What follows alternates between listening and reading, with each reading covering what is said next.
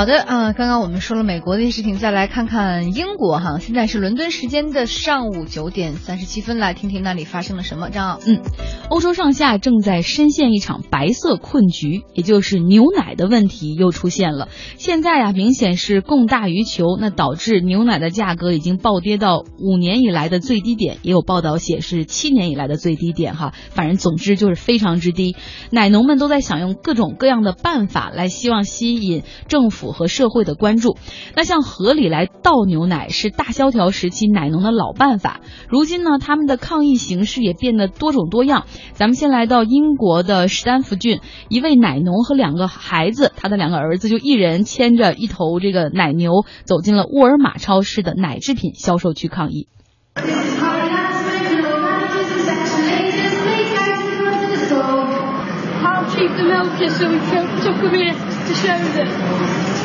这个奶农的孩子说啊，说这个现在这个牛奶的价格太便宜了，所以我们把奶牛牵到沃尔玛里来，让大家看看我们确实非常不容易。那他爸爸呢，就是现在说话的这位。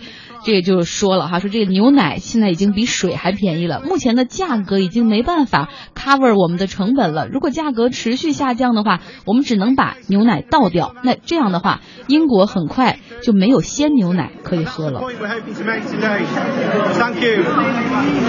英国啊，还有一些奶农呢，他组团去超市里把这个超市里牛奶的货架买空，就不让消费者去买这些便宜的，希望能够改变一个供求关系，但是没这么容易啊。